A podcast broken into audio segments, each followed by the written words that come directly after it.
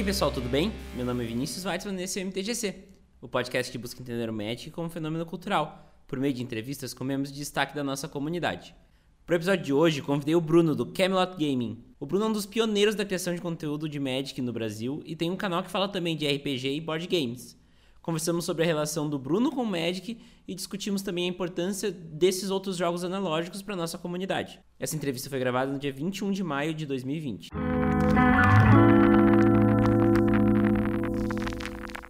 Reforçando aqui o aviso. Estamos em meio de uma das pandemias mais sérias da nossa história, e o melhor jeito de conter o vírus é o isolamento social.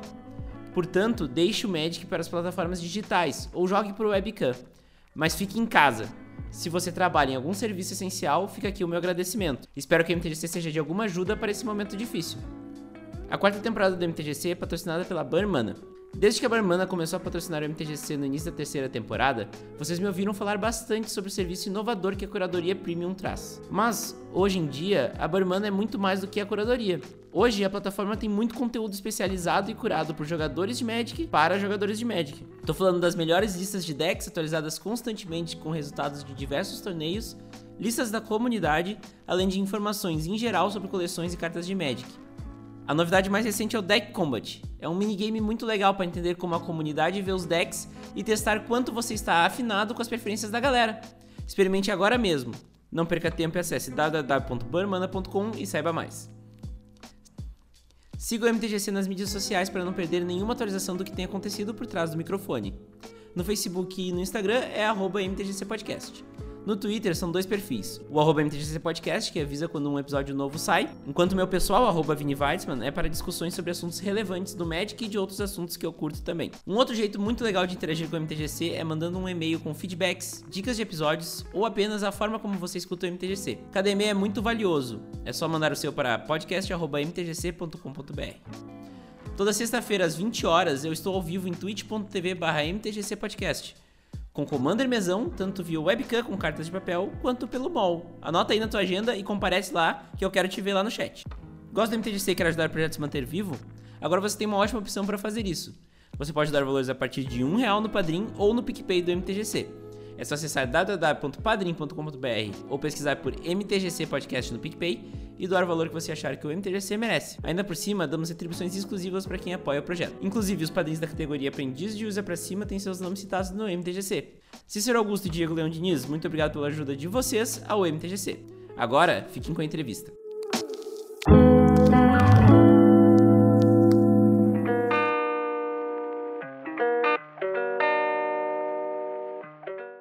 Bom dia, Bruno. Seja bem-vindo ao MTGC. Muito obrigado por aceitar o convite e disponibilizar o teu tempo para essa conversa. Imagina, eu que agradeço o convite de estar aqui nesse podcast que eu já sou fã. Show de bola, mas eu quero que tu te apresente, então, fala um pouco mais de ti e teu papel na comunidade de Magic. Uhum. Bom dia, pessoal, os nossos queridos ouvintes. Eu sou Bruno Prieto, eu sou o cara que está à frente do canal Camelot Game no YouTube. Eu iniciei o canal em 2016 onde eu comecei falando de jogos de tabuleiro, na verdade, estratégias para jogos de tabuleiro, mas o Magic, que não deixa de ser um jogo de. Não de tabuleiro, mas um jogo offline, um jogo analógico que a gente joga ali na mesa. E eu fui incluindo ele mais e mais no canal.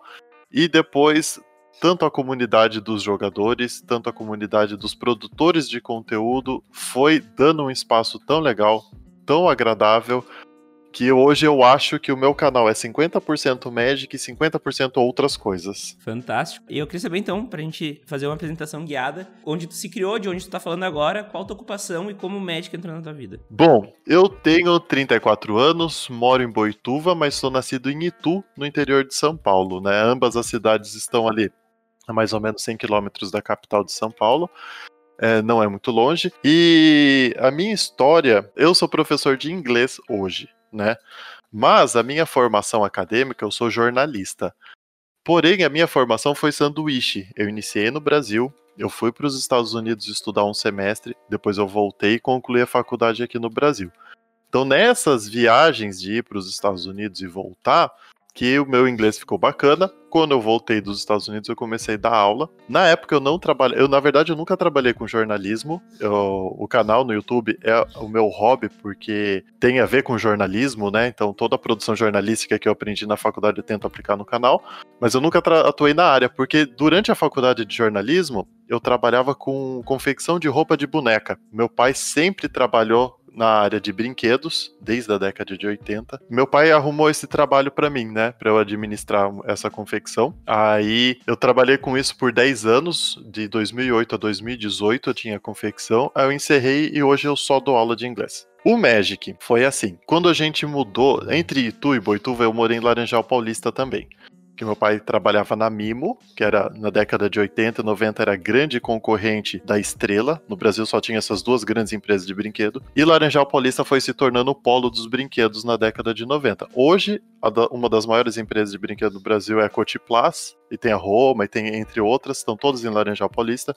E meu pai foi para lá em 94. Em 98, a gente mudou para Boituva para meu pai trabalhar na Colorama, que era outra empresa de brinquedos que fez entre seus brinquedos famosos o anjinho do Gugu que foi design do meu pai. Ó, oh, que, que, que, ilustre. Não, meu pai tem muita coisa. O brinquedo, o brinquedo mais vendido do Brasil em 2019 é a criação do meu pai, é o boneco do Lucas Neto. Nossa, que legal, sério? Sério, aham. Uhum. Pode crer, pode crer. Aí, nessa mudança pra cá, meu pai tinha um estagiário e ele tinha mais ou menos a mesma idade do que eu. E ele falou: Ah, você tem um filho, tá vindo pra cá? Aqui em Boituva a gente joga Magic. Aí meu pai falou: Ah, beleza, o que, que é isso? Ah, umas cartinhas. E uma vez a gente foi pra Sorocaba, que é um pouco maior, e lá tinha, num quiosque do shopping, vendia carta. E foi lá que eu comprei os meus primeiros boosters de Tempestade, Alísios e Fortaleza. Aí eu mudei pra Boituva, a molecada que jogava Magic era um fenômeno. Eu nunca tinha visto isso e eu não presenciei isso em nenhum outro lugar, porque é uma cidade muito pequena. Quando eu mudei pra cá, devia ter tipo uns 30 mil habitantes. Hoje tem 50 mil. E o Magic aqui tem uma história, porque eu acabei conhecendo ele depois, que é o Gabriel. O Gabriel ele trabalhou na Devir, ele trabalhou na Forbidden Planet lá na década de 80 e 90. Só que a família dele é de Boituva e nessa dele voltar para Boituva, ele trouxe o RPG, ele trouxe o Magic e isso se instaurou na cidade como cultura. Então faz faz parte da cultura da cidade de Boituva o RPG e o Magic. E eu peguei o forte disso daí lá nos anos 1998. E foi aí que eu aprendi a jogar Magic. E de 97, 98 até hoje, eu parei e voltei o Magic várias e várias vezes, né? Vendi coleção, comprei coleção, essas burrices que a gente faz durante a vida.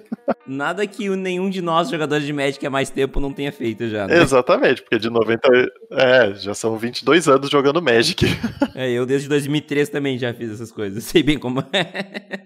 É, tem, a gente coleciona alguns arrependimentos. É, exatamente, exatamente. Eu tenho uma história engraçada que é assim: eu comecei a jogar em 98, aí eu devo ter vendido minhas cartas em 2000, mas não tinha quase nada de interessante. E antes de 2002 não tinha a.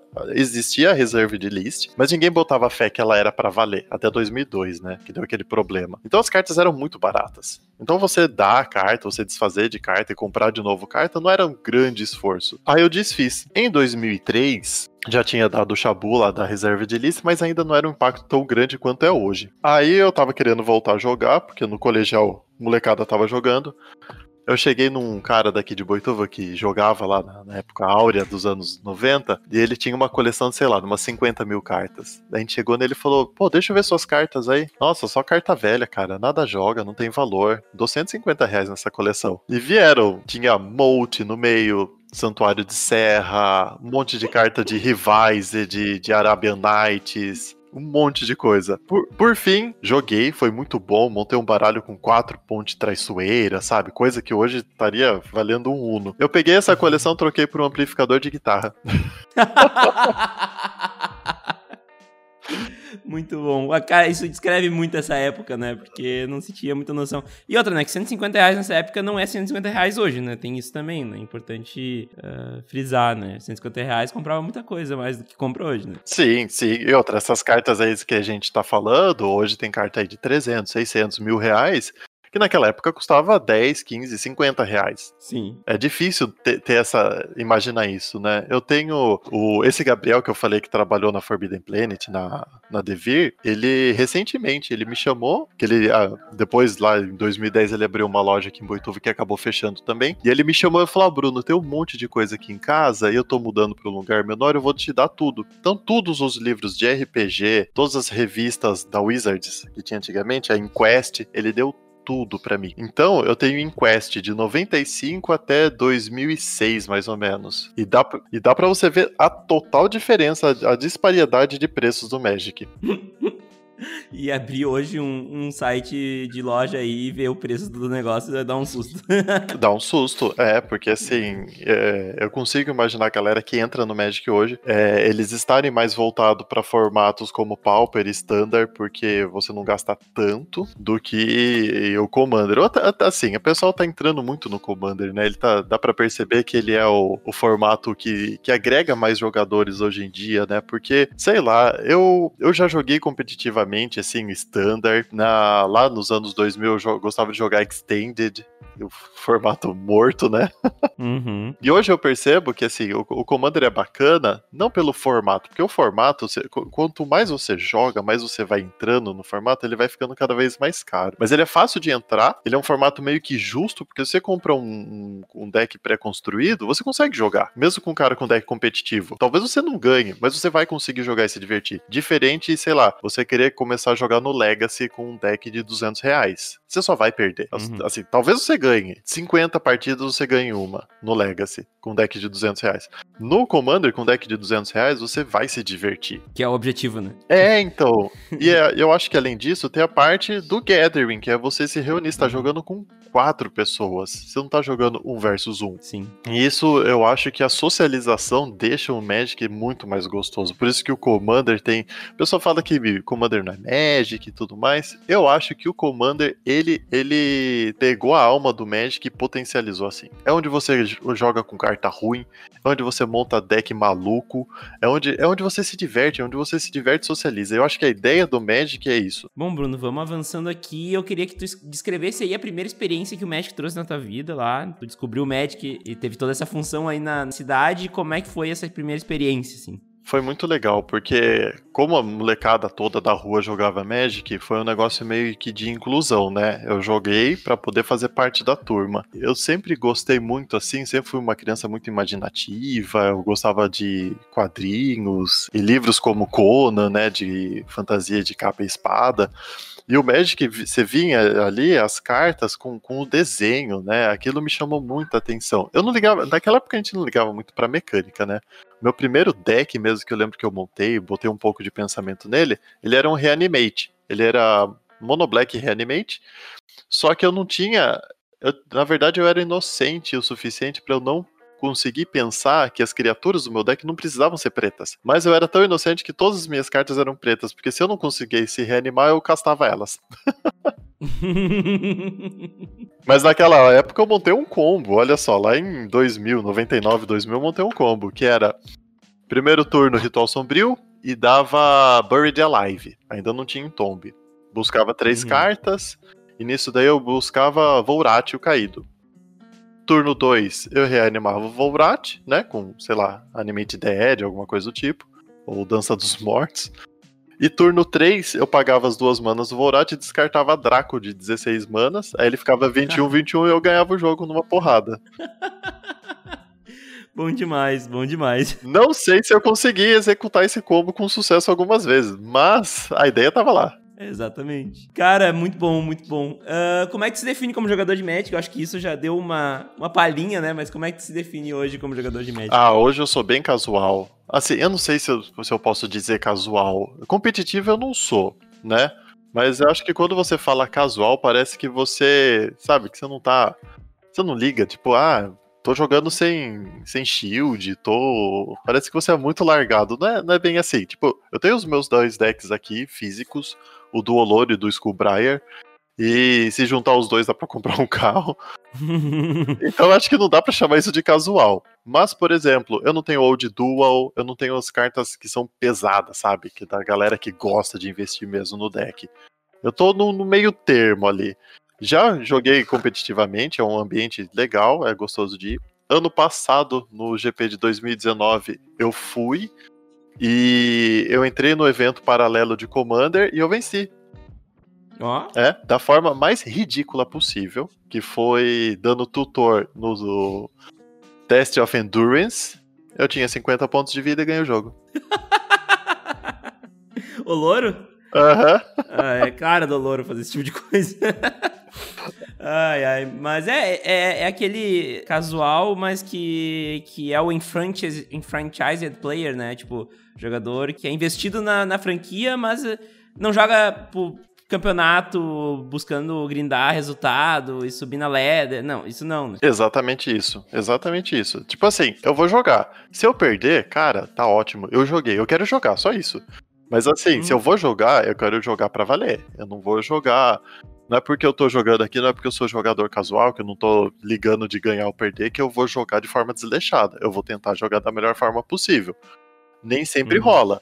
Mas eu vou dar o meu melhor como se fosse um jogador competitivo, mas eu não me encano. Tipo, perdeu? Perdeu, cara. Tá ótimo. Me diverti. Nesse dia do GP, se eu tivesse perdido, putz, eu tava feliz. Eu tava feliz porque eu joguei no GP. Olha que legal. Demais, demais. E assim, é uma pergunta mais, mais assim, profunda, que dá pra gente aprofundar muito, que é o que o Magic significa para ti. É, então, quando você joga o Magic por muitos e muitos anos, o Magic ele vai se ressignificando na sua vida, né? Hoje eu vejo o Magic como marcos na minha vida. Todo, todo momento que eu lembro, né? Porque de 30 anos, 20 eu joguei Magic, são dois terços da minha vida jogando um jogo, né? Então, desses dois terços da minha vida, eu consigo lembrar. Tipo assim, ah, quando eu terminei o colegial, putz, eu tava jogando Extended no Magic. Quando eu tava fazendo faculdade, putz, lá nos Estados Unidos, eu fui numa lojinha de Magic, eu não jogava Magic na época. Eu fui numa lojinha, na verdade, de mangá, que um amigo meu queria ver mangá e tinha Magic lá. Eu tentei comprar Magic. Se eu tivesse comprado Magic naquela época, eu teria voltado, mas não passou meu cartão. Aí fiquei, Nossa. é, fiquei, sabe, sem comprar. Na época tava lançando o deck Jace versus Chandra. Eu uhum. não comprei, ficou pra lá, deixei e falei, ah, deixa, não vou voltar aqui, a loja era longe de chegar e tal. Então, assim, o Magic, para mim, eu acho que hoje o significado do Magic são as memórias, são os momentos em que eu passei, as lojas que eu joguei, os amigos que eu fiz, os momentos, né, do competitivo, do standard, depois do commander, teve a época do pauper também. Então, eu gosto de lembrar do Magic da, do, dos períodos, né? E hoje em dia, o Magic, para mim, principalmente nesse período que a gente tá vivendo 2020 de quarentena e tudo mais, é a válvula de escape, né? É onde eu posso. É, eu acho que quando a gente foca, quando a gente tem concentração em alguma coisa, a gente esquece todo o resto que tá acontecendo em volta. E quando você joga o Magic concentrado, ou quando você tá jogando com seus amigos e você tá dando risada, você esquece o mundo, você esquece os seus problemas. Não é Parece um papo meio que de motivacional isso, né? Mas é muito. Mas é... É, é... muito verdade. Pega. Por isso que o pessoal zoa, né? Brinca. Tipo, você tá nervoso, vai lavar uma louça. Porque você precisa se concentrar naquilo. E no momento que você se concentra naquilo, você esquece o resto. Você não fica remoendo os seus problemas. Você não fica revisitando as frustrações que você teve no seu dia. Né? Por exemplo, quarta-feira foi muito engraçado. Eu fui dar aula e a aula começava logo de manhã. E eu tava correndo para colocar a casa no lugar, né? Jogando lixo e tal, não sei o que. Eu bati a cabeça na parede e caí no chão. Chamei minha esposa e falei, amor, vem aqui, pelo amor de Deus, que eu acho que eu tô passando mal, abri a testa. e eu fiquei ruim o resto do dia, mas ruim assim, o meu olho direito ele fica pulando quando eu tô num pico de estresse, sabe? Fica dando aquelas uhum. tremida. Eu, nossa, que horrível. Chegou de noite, joguei um RPG me distrair, porque eu tava focado, concentrado naquilo, fui dormir tranquilo, consegui dormir a noite inteira. Então, assim, é onde a gente realmente, porque tem muita gente que acha que liberar energia é só através do físico. Também é legal, mas eu acho que quando você muda a frequência do seu cérebro para atenção em algo que te dá prazer, aquilo pega todo o estresse que tá no seu corpo e dilui. Ele vai embora. Então, hoje, para mim, Magic é terapia. Uhum. Muito bom, muito bom. E até essa coisa da concentração faz sentido porque se tu for parar para pensar, a meditação, o mindfulness, ele é todo ele concentração, né? é se concentrar no corpo, é se concentrar em ti mesmo. Então, e, e, ele faz esse, esse papel, né? Então, é basicamente o mesmo papel. É te concentrar em alguma coisa, vai te trazer um prazer ou até no autoconhecimento, né? O match, acho que traz muito disso também. E depois tu tá melhor, né? Tu diluiu o estresse. Boa, boa descrição, inclusive. Bem, bem interessante. Aham, uhum. nossa, é muito bom. É muito bom mesmo. Agora tem, tem uma história interessante no Magic. Dessas memórias, essa é uma das minhas favoritas. O meu pai, como designer de brinquedos nos anos 2000, como ele tá. É engraçado. Por, da onde que sai os? Spoilers dos filmes, né? Vem através da indústria. Então, assim, saiu. A gente soube que a armadura do Homem-Aranha tinha aquelas patas de aranha do Iron Spider por causa de um brinquedo do Lego que tinha começado a ser produzido na China. Os caras falaram: bom, se eles estão produzindo esse brinquedo, é porque vai ter no filme. E o meu pai, ele, por estar dentro da indústria de brinquedos, ele recebe esses spoilers sempre. Então, em 2000, o filme do Senhor dos Anéis, o primeiro, ia lançar em 2001 em 2000 meu pai estava produzindo jogo de tabuleiro pro, pro Senhor dos Anéis. Só que para eles fazerem uma pesquisa de mecânicas, de ter um pouco de âmbito assim do que fazer pro jogo, eles compraram, porque meu pai como designer, ele tem que ter as referências. Daí de onde que ele tira as referências? Pegando outros jogos, pegando produtos similares e tal. Aí ele comprou o livro de RPG do Mago Ascensão e comprou vários decks de Magic. E por sorte, por ventura, tudo isso foi parar em casa depois. o jogo do Senhor dos Anéis nunca foi lançado, porque na época ele trabalhava na Glaslit e ela acabou falindo. O filme do Senhor dos Anéis eu assisti em 2000, não em 2001, que eu fui na pré-estreia com meu pai. Na verdade, a, a exibição lá só para para jornalistas e o pessoal da indústria, ele acabou sendo convidado. A gente assistiu então, tipo, uns dois meses antes. Foi bem legal, foi bem legal isso daí. E eu fiquei com muita carta de Magic, tudo em japonês, inclusive. Ah, que legal! Porque os, os donos da Glasslitz, eles eram japoneses, então eles vieram do Japão, passaram numa loja, compraram essas coisas lá que achou que ia ajudar no desenvolvimento do jogo e acabou ficando em casa. Muito bom, muito bom. Qual a tua percepção sobre os caminhos que o Magic tem tomado? A gente tá falando de coisas bem antigas, né? Agora falando do futuro, até um futuro breve, né? De, de ser uma, um fenômeno de cultura pop, né? De, de ter uma série na Netflix, de ter o Arena, que é mais fácil de jogar, né?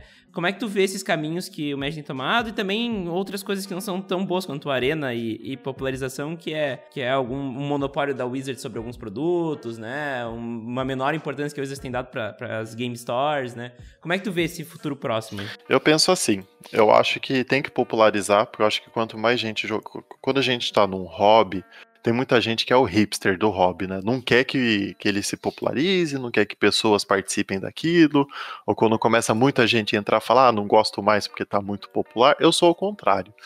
Se eu vou numa loja de Magic, eu vou num, num campeonatinho, no FNM, ali na sexta-feira, e tem seis jogadores, de repente dá um boom por causa do Arena, sei lá. Numa outra sexta-feira tem 24 jogadores, eu vou ficar muito feliz. Eu acho que tem que entrar mais gente pro hobby. E uma coisa, uma crítica que eu sempre carreguei foi que quando eu morei nos Estados Unidos, você comprava Magic no Walmart, nas gôndolas assim, sabe? Aqui no Brasil você não encontra Magic em lugar nenhum a não ser nas lojas. É legal porque você preserva as lojas que já trabalham com um nicho muito nichado. E se você colocar para vender na, nas grandes redes de supermercado, talvez atrapalhe um pouco. Mas eu acho que nem tanto, porque as, as, os supermercados vão vender os decks, vão vender produtos selados.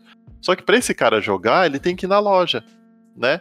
Então acho que assim, seria uma forma de entrada para mais gente vir e depois ir para a loja, porque ele vai ter que encontrar com quem jogar. Ele vai dar uma pesquisada, ele vai encontrar as lojas, ele vai acabar caindo nas lojas.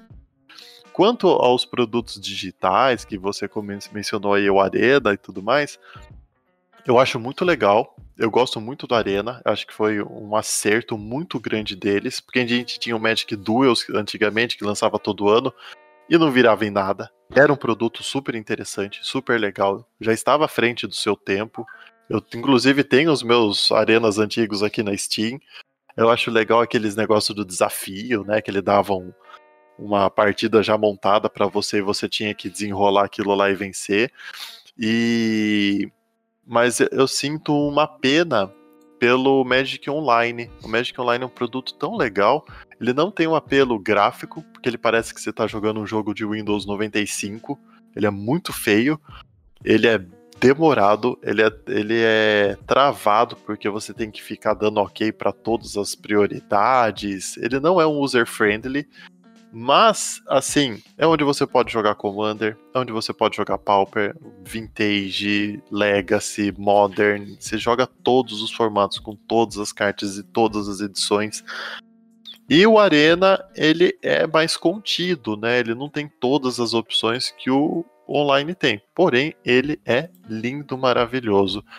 Então, assim, é legal ter esses dois produtos, mas eu gostaria que o Magic Online fosse um, um pouquinho mais popular. Né? Eu falo para os meus amigos, nós temos aqui um grupo de, de Commander em Boitu, eu falo para eles, né? Pô, vamos, façam um Magic Online para vocês, né? Pô, mas é 10 dólares para montar. Cara, com 5 dólares que você tem na hora da inscrição, você consegue montar 5 decks, por exemplo não vão ser os, igual seus decks físicos aí que vocês investiram uma grana, mas você já vai se divertir. Se você acordar numa quarta-feira às 8 horas da manhã e quiser jogar uma partida de Magic de Commander, você não tem com quem jogar. Né? Você não tem interação, uhum. você não vai conseguir conversar com as pessoas, mas, putz, você mata a vontade. Isso uhum. matou a minha vontade. Agora, quanto à série da Netflix, putz, isso daí eu tô hypado. Porque o Magic é engraçado, a gente que tá mais tempo no hobby, a gente via lançamento de coleção, aí tinha aquelas animaçõezinhas, né? Nossa, antigamente era muito porco, era muito zoado, e só tem melhorado. Você vê de Icória, de Teros, de, dessas últimas coleções aí dos últimos dois, três anos, nossa, é uma cinematics linda, linda. Que você assiste e fala, cara, que jogo é esse que tá lançando? aí você vai ver que é um joguinho de carta, uns papelãozinhos só. Aham, aham. Não, é, e, e, desde, desde War of the Spark não tem decepcionado, né? Tipo. Verdade. Tá, tá surpreendente bem. Uh, e, e, eu lembro, assim, tipo, na época de Retorno a Ravnik, que foi a época que eu voltei a jogar, eles pegavam umas cartas e animavam uma, um elemento da, da carta e esse elemento fazia animação. Era isso. Era isso. Cara, que que foi? É aquele clipe do, do Garruk com os bonequinhos de, de, de Gingerbread Man? Cara, que Animal. E, e torcemos que seja assim a, a série da Netflix, né? Porque tu vai ter uma, uma série com um nível muito foda, né? Se for assim, né? Tomara, tomara. Tomara que não seja igual Death Note. Mas enfim, a gente então passou por essa pelo passado, pelo presente, pelo futuro. Mas agora a pergunta que, que responde muito sobre o MTGC, que é qual o papel cultural mais importante do Magic para ti? Ah, para mim é a socialização. Sem dúvida é socialização. É você poder fazer amigos e conhecer pessoas. E isso daí é uma coisa que o jogador de Magic deveria levar mais a sério. Porque você vai em muitas lojas, você chega lá e é uma panelada, tipo, os caras não se abrem, várias lojas eu já entrei. E mesmo depois do canal, sabe? Eu entro em algumas lojas, eu vejo que a galera me reconhece. Também não tem como não reconhecer, né? Um cara de quase dois metros de altura, um cabelo enorme desse daqui, bate o olho e sabe, pô, é o cara lá da Camelot. Aí os caras hum. ficam olhando assim, mas não tem coragem de chegar a conversar, porque eles já estão num ambiente que, por mais que seja um jogo sociável, é aquele negócio do tipo assim, eu tô aqui para vencer todo mundo, eu tô aqui porque o meu deck é melhor, vai arrebentar vocês. E eu já fui em, em, em FNM, onde você sentava, o cara jogava sem olhar na sua cara. Meu, que coisa mais desagradável, sabe? Eu sou, eu sou, eu não, além de eu ser o seu oponente neste momento, nós estamos no mesmo lugar, partida, né? O torneio deveria ser uma celebração, que a gente tá junto aqui. E o cara ficava uhum. olhando pro lado. Eu falava as minhas jogadas, ele não dava nem bola, sabe? Esse cara eu acabei vencendo ele, porque ele zicou de mana. Karma. então, foi muito engraçado. O deck dele era uma cópia do recente campeão mundial da época, lá de 2010. Era um UB Control. E, tipo, o cara não conseguiu me vencer porque ele zicou, só baixou mana color. Eu falando com ele, sabe, querendo trocar uma ideia, o cara cagou pra mim, assim. Nem, não falou comigo, não olhou na minha cara, pegou as coisas dele, saiu. Putz, aquele FNM foi muito chato. Eu só peguei oponente chato. Os caras não conversavam, os caras não me interagiram. Pô, cara, uma dessa, eu não volto nessa loja. O que que acontece? Vai diminuindo o número de jogadores, a premiação pro cara que é bom poderia ser maior porque quantos mais jogadores na sua lojinha, a premiação vai ser maior. Aí fica lá o cara jogando com seis jogadores toda sexta-feira. Parabéns, você uhum. joga entre seus amigos, que deu os mesmos decks sempre, são as mesmas pessoas. Cara, se você for se excluir, joga na sua casa. Não vai na loja. Você vai na loja, você tem que interagir. Eu penso assim. Eu gosto muito da socialização, eu acho, mas eu acho que ainda falta. Os caras são muito chatos. E é engraçado que eu tô falando caras, né? Porque entrou menina em loja de, de Magic, a minha esposa, outro dia eu levei ela, a primeira vez que ela entrou numa loja de Magic. Velho, ele teve que sair correndo de lá, porque é umas encaradas, sabe? Fica olhando. Meu, relaxa, hum. relaxa. Fique tranquilo, ela é uma pessoa. Não é alienígena. É, é, isso é, é complicado mesmo. Já abordamos isso em alguns MTGCs, fica a indicação para dar uma procurada aí na, pelas entrevistas com as meninas no, no feed do MTGC, que tem bastante coisa interessante lá. É, é muito importante. Eu vejo as métricas do meu canal no, no Analytics do YouTube, o meu público é 97% masculino. É, no, no meu Spotify também, é 97, 96% masculino. É isso aí. É, tipo, o número bate, né? Assim. É.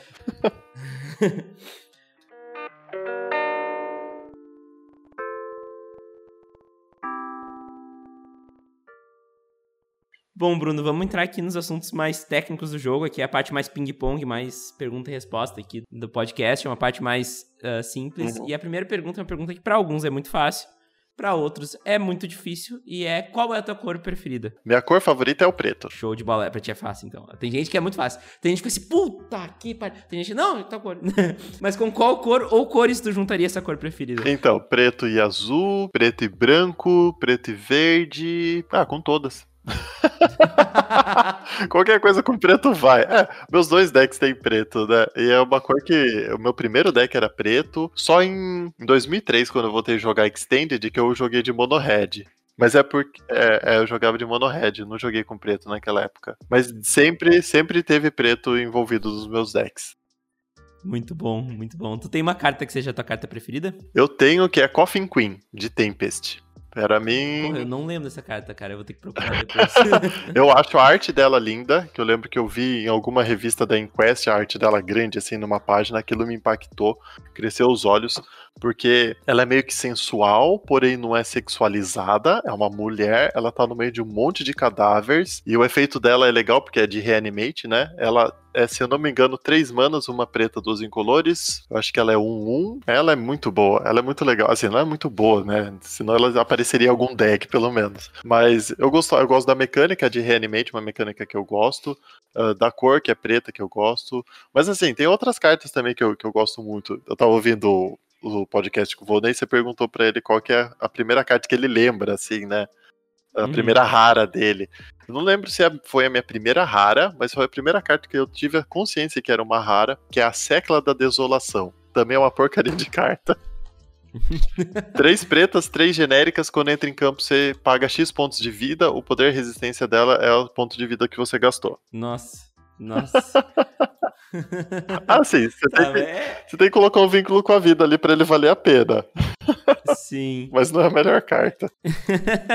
é, eu, eu sempre lembro da minha primeira. Da primeira, que foi a Braids Azul, que eu hoje uso, uso de Commander, né? E, e, essas coisas marcavam mais, eu acho, naquela época, né? É, e outra, Braids Azul é um baita de um deck Commander também, né? Excelente, excelente, maravilhoso. Tenho, é o único deck que eu tenho no mall e no, no papel. não, ela é boa, ela é boa mesmo. Essas lendas é legais. Eu queria ter uma coleção de Magic que é as lendas da tripulação dos bons ventos. Uhum. Mas eu nunca fui atrás. Tem umas que são meio caras ali no meio. Dá pra fazer um Commander da Cisai nova, que é cinco cores, e botar todas as lendas da, da Bons Ventos dentro. Por que, que você falou isso pra mim? e ela tutora a lenda também, né? Então. Então, cara, eu vou ficar com isso na cabeça agora. Droga. Dá pra botar a nova tripulação das, bon, da Bons Ventos também. Né? É, então. Dá pra pegar todas as épocas da Bons Ventos. Porque isso é uma coisa do Commander, e depois a gente vai voltar aqui pro ping-pong, mas isso é uma coisa do Commander, né? Ele permite que tu conte uma história pelo deck muito mais facilmente do que num formato competitivo. É verdade. Nossa, cara do céu. Mas enfim, qual o teu formato preferido e por quê? Hoje é o Commander, por causa da socialização porque você pode jogar com cartas porcaria e elas vão fazer sentido dentro de um deck nada a ver que você tá montando. E você ainda tem chance de vencer com esse deck. Se você tentar fazer isso em qualquer outro formato, você não vai conseguir. Nossa, surra. É surra. Monta um deck nada a ver no Pauper pra você ver. Você perde feio. Monta no Modern. No Standard até mais ou menos assim você consegue. Mas no demais formatos você não acompanha. É verdade. Acho que foi o que mais me cativou no Commander mesmo, porque eu sou aquele deck brewer das antigas que sempre fez os seus próprios decks e quando voltou a jogar ficou chateado que tinha que seguir lista. E daí, quando eu encontrei o comando, foi a redenção, né? Meu Deus do céu, voltei para aquela época. Ah, cara, é o, é o sonho molhado de todo jogador. Eu tenho um amigo meu, o Zael, ele provavelmente vai ouvir esse episódio aqui. Ele é, é muito legal, assim, porque ele tem uma história muito íntima com o Magic. Porque o Magic tirou ele da depressão profunda e ele monta decks, assim, para poder jogar. Então, às vezes, ele tá numa partida, ele não anula a sua mágica porque ele quer ver a sua jogada, sabe? Ele se entrega pro jogo. Eu acho isso bonito. Eu não consigo jogar a tal nível. Sabe, às vezes ele tá com a win condition na mão dele, ele não ganha porque ele quer ver o jogo desenrolar. É, vou te ser bem sincero, a minha Derev, ela é um pouco stacks, mas ela é um pouco também de eu só sobreviver para que o jogo aconteça. Então, eu, eu entendo ele. É, então, é, é tão legal, é tão legal. Além do teu formato, qual aspecto do jogo, do jogo daí nós estamos falando, tirando a parte de socialização, uhum. comunidade, etc parte de mecânica, tu acha que é o melhor argumento para trazer novos jogadores e mostrar para eles que o Magic é legal? Então, o Magic é legal porque você tem desde o básico, você pode pegar esses decks pré-montados de, sei lá, um deck de criatura contra um deck de burn, e você vai ensinar os jogadores como que funciona uma criatura, atacar e defender, como que funciona a diferença de mágica instantânea e feitiço, e boa. Isso daí eu acho muito legal, porque ele é muito de entrada, e a complexibilidade das cartas elas vão escalando de uma forma tão legal, porque você pode ter um deck mega complexo, você pega, sei lá, um deck combo de Storm, ou um deck de. Um KCI. Isso, exatamente. Ou então você pega um deck de beatdown, assim, um... Hum. baixar a criatura e atacar. Monogê Stomp. Isso. Do Pauper. É, então. Monogreen Stomp do Pauper. Cara, é tão legal isso daí, porque eu tenho deck de Fractus no Pauper. É tipo, você não se preocupa uhum. em nada. Ah, eu tô todo tapado. Cara, não me importo de eu virar todas as minhas manos. Eu quero baixar a criatura e bater. Turn it sideways. Vai. É, agora você joga com o B control, onde você não vira a mana, a menos que virar um terreno tenha algum valor muito significativo pro jogo. Uhum. E assim, você uhum. tem que ficar pensando, beleza, se eu anular isso daqui, será que eu não vou ter que anular uma outra coisa pior? Eu tenho que guardar mana para eu dar os meus draws. Então, assim, ele pode ser uma complexibilidade maior do que o de um xadrez ou mais simples do que jogar Uno. E você, e você escolhe, você coloca isso na mão do jogador, né? Tipo, você quer um negócio complexo? Tá aqui, ó. Pá, você faz um negócio mega complexo. Você, quer, você não tá afim de quebrar a cabeça. Tá aqui seu deck. Ele é democrático, né? Sim, sim. E, e, a curva de aprendizado, quando bem feita, ela é muito redondinha, né? Isso é uma coisa que eu sempre bato o pé, assim. Uhum. Começa, não precisa falar de pilha, não precisa falar de instantânea, não precisa falar de prioridade. Fala de feitiço, bicho e explica o combate, dano, etc. Isso já tá ótimo. Né? Exatamente, é. O filho da Cris tem 10 anos. Eu tô louco pro dia que ele começar a jogar Magic. Aí eu não vou dar os meus dois decks de Commander pra gente jogar. O, o, o ainda é mais simples, e o Louro é o mais complexo, mas mesmo assim, é simples mas ainda tem que ter um raciocínio. Mas eu mantenho aqui uhum. em casa dois decks de Dominária, dois pré-construídos. Eu não vou desfazer eles, eles estão lá completinhos, fechadinhos. Para quê? O dia que ele quiser aprender a jogar, eu vou sentar com esses dois decks e ensinar ele a jogar. Né? Ou eu vou instalar uhum. o Magic Arena e falar, ó, joga aqui o Magic Arena, você vai pegar as noções. E a partir daí a gente vai adicionando as complexibilidades, né? Porque se eu chegar para ele e falar, ah, vamos jogar de Olouro, ele vai olhar para aquilo e falar: não quero, é muita coisa para minha cabeça. E vai frustrar uhum. o jogador, que poderia ser quando ele tiver lá seus 15 anos, ser o meu parceiro, a gente ir pra loja junto e jogar junto. Eu, eu vou fazer com que ele se distancie de uma maneira que ele vai achar, putz, não quero jogar o jogo que o, que o namorado da minha mãe joga. Bom, agora sim, qual o teu commander preferido e por quê?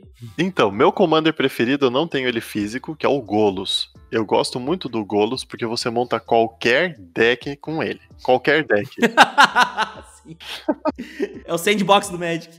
Ele é o sandbox do Magic. Total, total. Ele é tão legal porque é, ele é incolor, então você baixa ele com qualquer terreno que você tiver. Quando você baixa ele, você ajeita a sua curva de mana, você ajeita a sua mana pool, que é a cor que tá faltando, você coloca. É, cinco manas é muito pouco no Commander, você consegue fazer isso no turno 3, turno 4. E, e a habilidade dele, a habilidade dele é muito apelona, né? Às vezes eu jogo com ele, tem vezes que eu não casto ele, tem vezes que eu não ativo a habilidade dele, porque o deck não é focado nisso, mas às vezes não tem mais nada para fazer, eu baixo ele, ativo a habilidade e, meu, é show de bola. É nóis. uhum. Putz, dá pra montar deck de tribal com ele, dá para você montar deck de só de encantamentos, deck só de artefatos. Vixe, ele é, ele é muito da hora. Muito bom, muito bom mesmo. Eu tenho um na pasta, acho que vou, vou considerar fazer um. É, então, eu tô considerando montar um físico dele, um de super amigos. Ah, sim, eu tenho uma Traxa Super Friends, então não tem muito o que fazer, mas é, com certeza. É, ela é bem apelona para Super Amigos. Mas eu, um amigo meu, ano passado, ele foi pro Japão e eu pedi para ele trazer uns boosters de Guerra da Centelha. Pra eu, pra eu tirar os, os Planeswalkers de, de, de mangá. De sete, ele me trouxe sete boosters. De sete boosters, eu tirei quatro de mangá. Foi um saldo muito bom, muito bom. Fora os outros, né? Que Guerra da Centelha tem muito Planeswalkers. Aí eu falei, putz, já tenho bastante coisa aqui suficiente. e uma coisa, isso aqui é um assunto aí pra gente entrar no podcast, assunto polêmico, proxies. Eu sou usuário de proxies, mas eu tenho a minha código de conduta. Eu só faço proxy de carta que eu já possuo. Eu não jogo carta com proxy de carta que eu não tenho. Por que, que eu faço isso? Pela, pela preguiça de ficar tirando de um shield e colocando no outro deck, sabe? Aham, uhum, aham. Uhum. É, eu, eu já, já tenho a, mi, a minha regra que se eu não tenho a carta, eu tenho que improvisar e botar outra carta no lugar. se eu não tenho, tipo, mais uma cópia da carta. Então. Entendi. Eu acabo, eu acabo, né, criando criatividade com a escassez, né, que é o clássico do comando. Uhum. Mas também funciona. Cara, eu tenho um episódio inteiro sobre cartas falsificadas, né, e a ética das proxies em volta disso. Uhum. Né, que é com o Bruno da Barmana. Uh, vale a pena dar uma olhada. Dá pra gente discutir um pouco mais sobre esse tipo de proxy, que é a proxy que eu acho que é a proxy legítima, né? Que é ou experimentando um deck, ou que nem tu disse, tenho a carta, mas eu quero jogar em vários decks, ao invés de ficar trocando de shield. Que eu já ia fazer isso. Tu não ia comprar uma carta nova, tu ia ficar trocando de shield. Ao invés de trocar de shield, tu bota um, um, uma marcação ali, né? Desde que não seja carta falsificada que, que financia esse mercado que é nocivo ao jogo. Uhum e que pode acabar lesando alguém sem querer, né? Tipo, Exatamente. Uh, esse é o grande risco da, da, da, da carta falsificada, né? uhum. né? Eu gosto de separar muito proxy de carta falsificada, porque para mim é muito clara a separação. É, é exatamente, exatamente. É, as minhas proxies, elas são bem, fe bem feitas, porém a um nível que qualquer pessoa que bater o olho vai saber que é falsa. Sim, é, isso é importante. Né? Isso é importante. Eu mandei imprimir as cartas em papel adesivo, numa boa qualidade, mas de longe você percebe que não é a carta real né? Uhum. Porque eu quero que a pessoa perceba que não é carta real. Porque eu acho que é uma sacanagem você apresentar uma coisa que não é. E falando em falsificação, eu sou o cavaleiro anti-cocatrice e ex-mage na internet. Quando alguém fala pra mim, não, joga cocatriz, cara, eu cago em cima da cabeça desse sujeito. Pô, o Mo é tão barato, faz tudo pra ti, por que que tu vai botar no negócio, tem que ficar clicando em todos os lugares? galera rouba. É bem louco. Não, eu não gosto também. Eu também, cara. E é foscado, né? Tu não tá ajudando teu jogo, né? Uhum. E uma vez, eu, eu, eu, eu, também tenho meia culpa nessa história aí, que surgiu uma vez um cara querendo criar um canal no YouTube de Magic, só que ele só jogava Cocatriz e X-Mage. E assim, eu tinha visto um vídeo dele, acho que, tipo, jogando arena, e eu achei mó legal, cara. Eu falei, pô, que legal, cara. Ele tem uma comunidade, um grupo no WhatsApp tal, não sei o que tem. Vem com a gente. Tipo, no próximo vídeo dele era X-Mage, eu falei, cara, o que que eu fiz? Por que que eu fui convidar esse cara, esse lixo? Uhum. Uhum. É, isso acontece, isso acontece. Aham. Uhum. Mas, assim, é, faz parte, né? Eu ia falar que, às vezes, as pessoas, quando tu tá falando desse tema, desse tema de, de proxy bem feita, né? Então, que eu já chamo de carta falsificada, as pessoas falam assim, tá, mas eu não vou passar para ninguém, eu vou usar para mim aqui no meu cubo. Tá, hoje tu não vai passar pra ninguém, mas quem me garante que daqui a 5 anos tu para de jogar e daqui a mais 5 anos tu vende tua coleção inteira sem nem ver, que, sem nem lembrar que tu tinha aquelas cartas falsificadas. Uhum. E elas vão passar de mão em mão, sabe? É. Daí a pessoa comprou tua coleção, ela vai olhar, caramba, olha só, uma ult dual, vou vender. E daí tá feita a merda, né? Exatamente. Aí cai no mercado e ninguém vai saber a procedência daquilo, porque não tem como rastrear. Principalmente carta antiga, né? É, é, é um assunto. Sim daí vai cair no colo de alguém inocente, não tem nada a ver com isso e vai se fuder no meio do campeonato, né? Exatamente, bem isso mesmo. Putz, é. Pra você ter ideia, a minha neura, com, assim, eu tenho os procs aqui e o pessoal que joga comigo sabe das cartas que eu tenho, porque eles me conhecem. Mas na sexta-feira que a gente foi fazer a live, que eu fui jogar com vocês, as minhas cartas originais estão no Oloro, as proxies estão no Skullbriar. Quando eu fui jogar com vocês, eu troquei. Eu falei, só vou jogar com as cartas originais. E, cara, imagina que feio. A gente tá jogando ao vivo e a galera percebe. Tô lá, pô, por que, que o cara do Camelot tá usando proxy? Até explicar, até o cara entender, eu vou ficar sendo taxado como o cara que usa proxy. E isso é muito feio, eu acho muito feio. Então, assim, as proxies estão aqui, eu tenho elas dentro de casa, mas, se eu vou num GP alguma coisa, eu não levo. Tá certo. E é uma, e é uma questão de, no casual, tu, tu conversar com a tua mesa, né? Ó, pessoal, eu uso, eu uso essas proxies, elas são de umas cartas que eu já tenho, mas eu só não queria ficar trocando shield, tudo bem? Se a galera falar não, daí tu bota as tuas cartas e troca de shield. É, uh -huh. isso daí é um vício que eu peguei de jogar o Magic Online. Porque o Magic Online você faz isso automaticamente. Você tem a carta e ele já tá em todos os baralhos. É, isso é muito bom, porque um Sol Ring a 13 dólares não tá fácil, não. Cara, eu dei uma sorte. Falando em Sol Ring 13 dólares, eu dei uma sorte que você não tem ideia. Eu comprei o Sol Ring Masterpiece no Magic Online por 6 dólares e vendi a 20. Caramba! Caramba! Nossa, muito bom. É, eu comprei um de From the Vault Relics por 13, que era o que tinha, era o mais barato. Uhum. Isso é o, pro... o, único problema do Commander normal. O único, o único. Só o ring.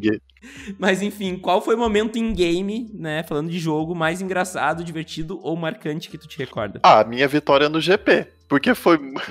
Cara, foi muito engraçado. Já, que tu já falou, né, antes. É, então, mas agora eu vou, vou explicar ali em detalhes. Foi assim. É, eu com o Oloro, né? Quem, quem não conhece o Oloro, ele na zona de comando, ele dá dois pontos de vida toda manutenção. Eu tinha ganhado a rolagem de dados para ver quem começava, então no quinto turno eu já estava com 50 de vida. No quinto turno, acho que o pessoal no nervosismo de estar tá jogando um evento no, no GP, ninguém estava atacando ninguém. Inclusive eu, que no meu louro não vai criaturas. Aí, só que no começo do jogo eu tinha baixado um encantamento, eu acho que é a autoridade dos cônsul, que as criaturas entram viradas. E o cara tinha, sei lá, uma remoção de encantamento, ele, ele decidiu remover aquilo. Aí eu tutorei, Test of Endurance, eu não lembro o nome em português, é, te, é exame de, de, vigor, uma coisa assim. O que, que essa carta faz? É um encantamento de 4 manas, que na minha fase de manutenção, se eu tiver mais de 50 pontos de vida, eu venço a partida. Teste de resistência. Eu busquei essa carta, coloquei na mão, baixei ela no quinto turno, passei. O cara olhou para mim e falou: Eu não tenho resposta, vou passar. Passou pro outro. O cara falou: Eu não tenho a resposta. Passei, venci. Cara, não demorou. e foi engraçado, porque foi, foi eu e o Zael nesse GP, esse amigo meu que eu já mencionei. Uhum. A gente entrou nesse evento e esse evento deu sete jogadores. Então formou uma mesa com quatro, no qual ele sentou para jogar, e formou uma mesa de três, no qual eu sentei para jogar. Talvez se eu tivesse sentado uma mesa de quatro pessoas, não daria, eu não teria vencido dessa maneira. Mas a gente encerrou a partida tipo em, sei lá, 30 minutos. E a dele demorou horas e horas e horas. ah, muito bom. É, é, isso é uma coisa legal do Commander, né? Tem, tem jogos de meia hora, tem jogos de horas. Né? Sim, mas essa jogada foi a mais fenomenal, porque daí eu ganhei, acho que foi 50 ticks, consegui trocar para um playmatch.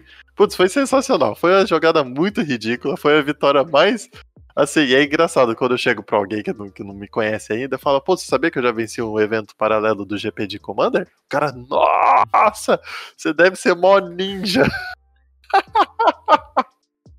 venci do jeito mais preguiçoso.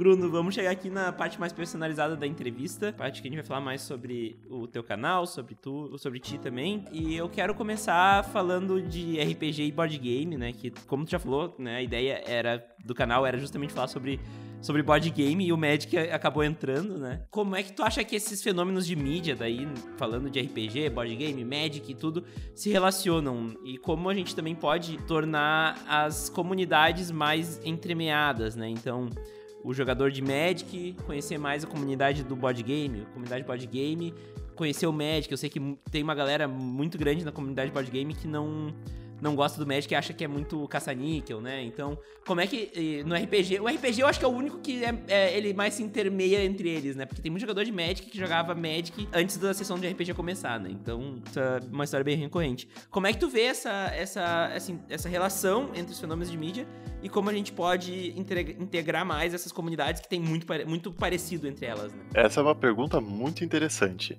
Porque nós estamos falando de três mídias diferentes, né? O Magic, que é um card game, os board games, que tem diversos, inclusive jogos de cartas, né, no, no, nos board Sim. games. E tem... Clank é bom demais, vai. Então, temos o clássico Android Netrunner, que foi desenvolvido por Richard Garfield e que, assim, o pessoal do board game venera esse jogo de uma tal maneira. Eu nunca joguei, eu sou, eu sou tarado para jogar esse jogo, porque para mim ele parece ser fantástico. Um dia a gente tem que jogar junto, não, porque eu, eu é a mesma coisa. Todo mundo, desde que eu entrei no board game, falavam pra mim, ah, joga Magic, não tem que jogar Android Netrunner. Só que não tem pra vender. Eu, putz.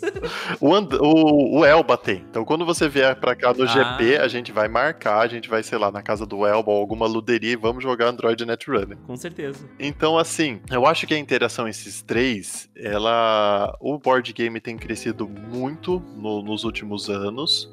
É, como eu tô dentro da indústria, meu pai já desenvolveu jogos de tabuleiro também, dá para perceber. O RPG, ele ele é grande no sentimento, porque quem joga RPG ama RPG, é um negócio maluco.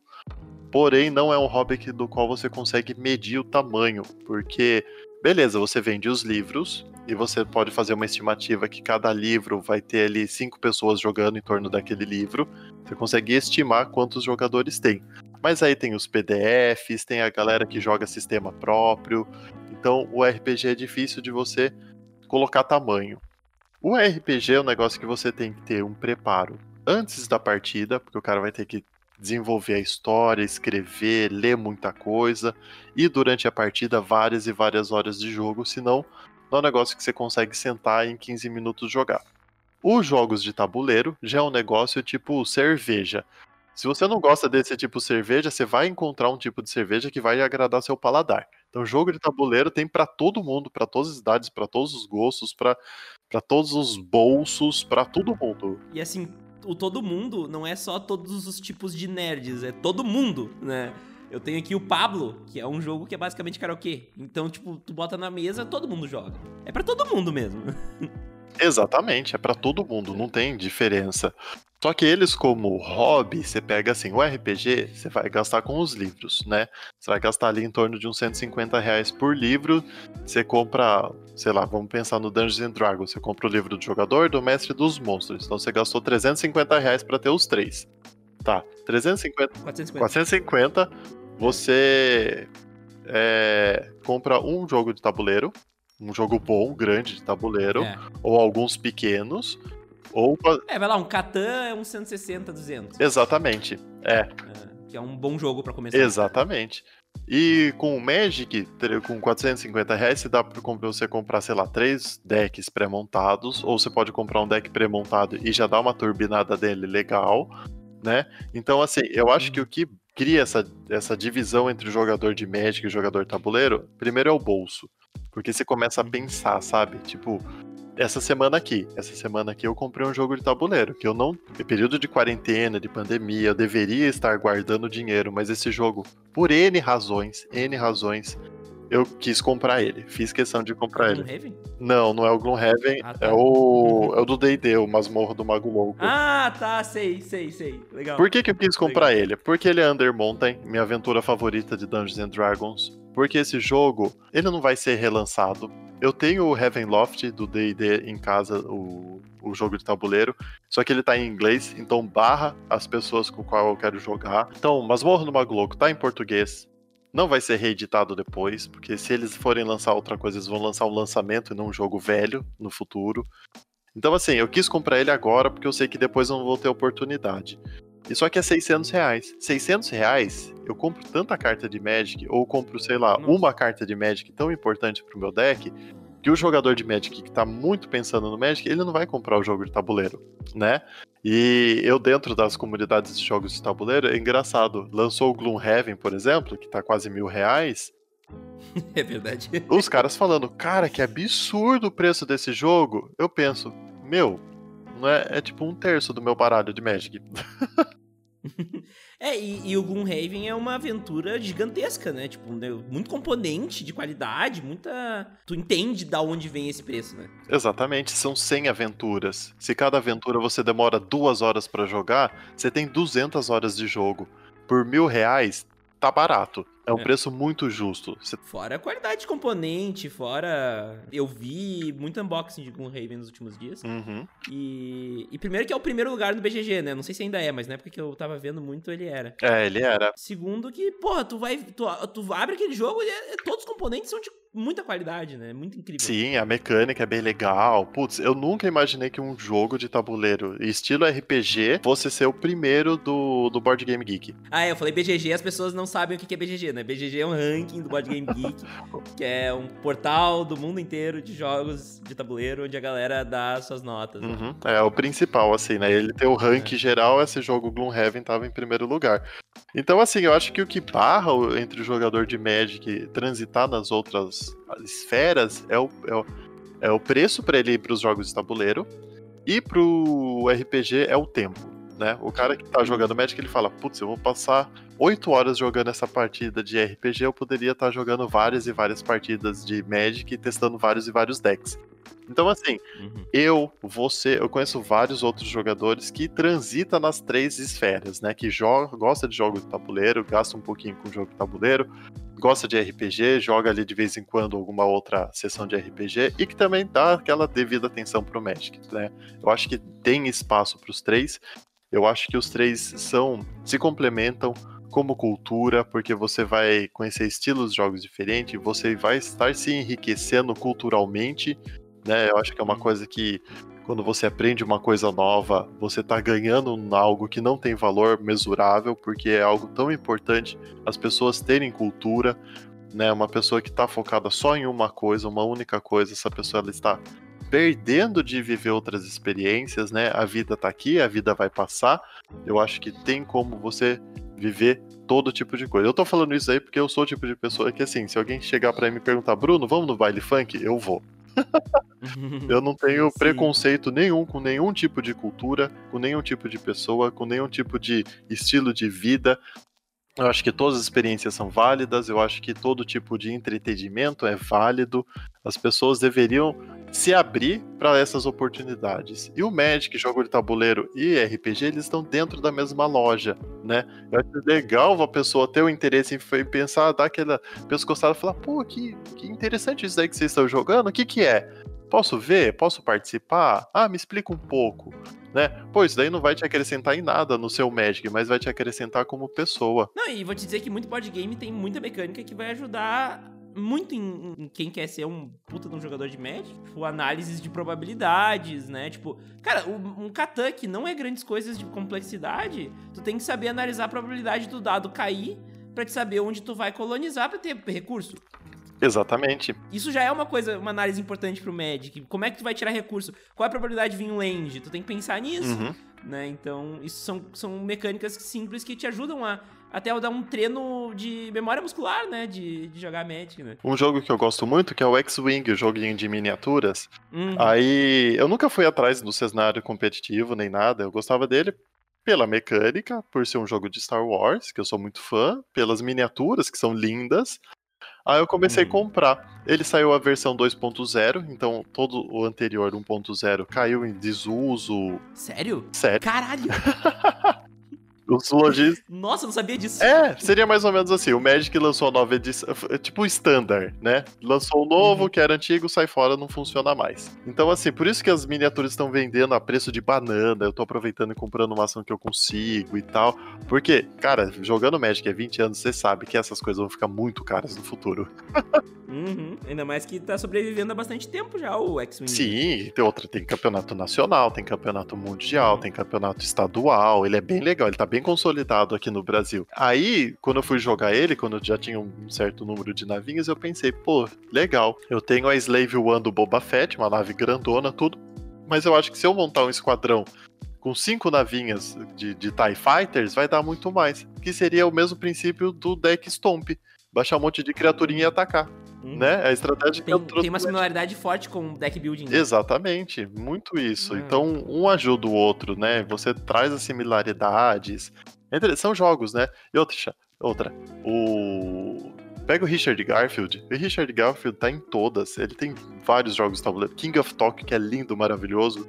Pô, Bunny Kingdom é um puta de um jogo que eu não dava nada até ver review e eu fiquei tipo, nossa, eu preciso jogar Bunny Kingdom. É muito bom. Então, assim, se o próprio criador do Magic ele tá nas outras esferas, por que, que a gente, que é o jogador de Magic, não vai poder transitar? Uhum. É, e às vezes é assim, ah, é um, uma, uma carta que tu não comprou, tu compra um jogo mais simples, então. Mas sei lá, um Castles of Burgundy não é caro, que é um puta de um jogão.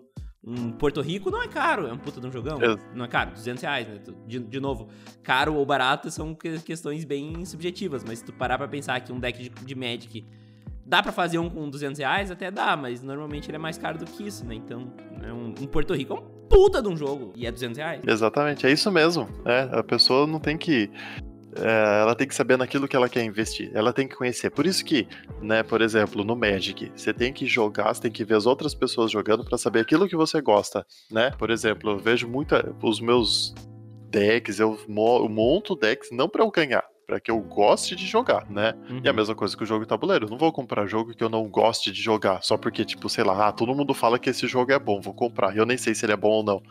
Eu jogo, eu pesquiso e uhum. falo, putz, esse estilo é legal. Como o Gloomhaven e o Masmorra do Mago Louco lançaram quase que juntos aqui no Brasil, eu vejo muita gente criticando a Masmorra do Mago Louco, porque ele tá 600, o Gloomhaven 900 e pouco. A diferença de 300 reais vai ter o jogo número 1 um da Board Game Geek e o outro, né, não é tão bem elaborado e tal. Tem umas miniaturas bonitas, é D&D, né, tem uma história bacana, mas são só 13 aventuras, não são 100. Por que, que eu vou comprar ele e não vou comprar outro? Porque eu prefiro. O Gloomhaven eu tenho ele digital na Steam, joguei. Putz, eu achei ele mega pesado, ele mega travado, sabe? Uhum. E o outro é D&D, uma aventura que eu gosto, sabe? Então, assim, eu poderia ter comprado o Gloomhaven? Poderia mas eu prefiro comprar o Masmorra do Mago Louco por um estilo pessoal. É a mesma coisa o Magic. Sim. Tá, você tem lá o deck campeão mundial. Aí os caras vai lá net deck, copia o deck do campeão mundial para jogar na lojinha dele. Chega lá um cara com deck de vampiro nada a ver e ganha do cara. Uhum. E eu uhum. tenho certeza que esse cara do deck de vampiro, ele não vai vencer e ele vai se divertir mais. Porque ele não tá preocupado em ganhar. Ele tá preocupado em ir lá jogar e curtir o negócio. Uhum. Exatamente. Mas, ô Bruno, vamos falar então. Uh, eu perguntei qual é a tua carta preferida, qual é o teu comando preferido, qual é a tua cor preferida, mas qual é o teu board game preferido e qual é o teu RPG preferido? Meu board game favorito é Eldritch Horror. Foi o board game que eu mais fiz vídeo pro canal, que eu mais gostei de fazer vídeo pro canal. Ele é extremamente difícil. Eu consegui desenvolver estratégias ali para deixar menos difícil, não porque você vai vencer seguindo as minhas estratégias, mas que você vai conseguir sobreviver um pouquinho mais. É, é um hum. jogo muito legal, muito gostoso, com tema de Lovecraft que eu adoro. Né, ele cria esse tema, ele tem meio que um, um, pouquinho de RPG ali, porque você tem seus personagens que você vai melhorando durante a partida. E ele tem o, o cenário de terror, né? Eu não gosto de terror, odeio filme de terror, mas eu acho interessante na literatura. E o meu RPG favorito, muita gente vai achar que é Dungeons and Dragons, mas não é. Pathfinder. Não é também? ah! É um RPG que eu nunca falei no canal, que é Lobisomem o Apocalipse. Eu joguei Lobisomem o Apocalipse por 15 anos. Eu tenho um, um personagem de Lobisomem Apocalipse mega poderoso. E assim, a personalidade desse personagem, ele se mistura com a minha personalidade pessoal. E é muito engraçado, porque esse grupo que eu joguei por 15 anos, nós somos amigos até hoje.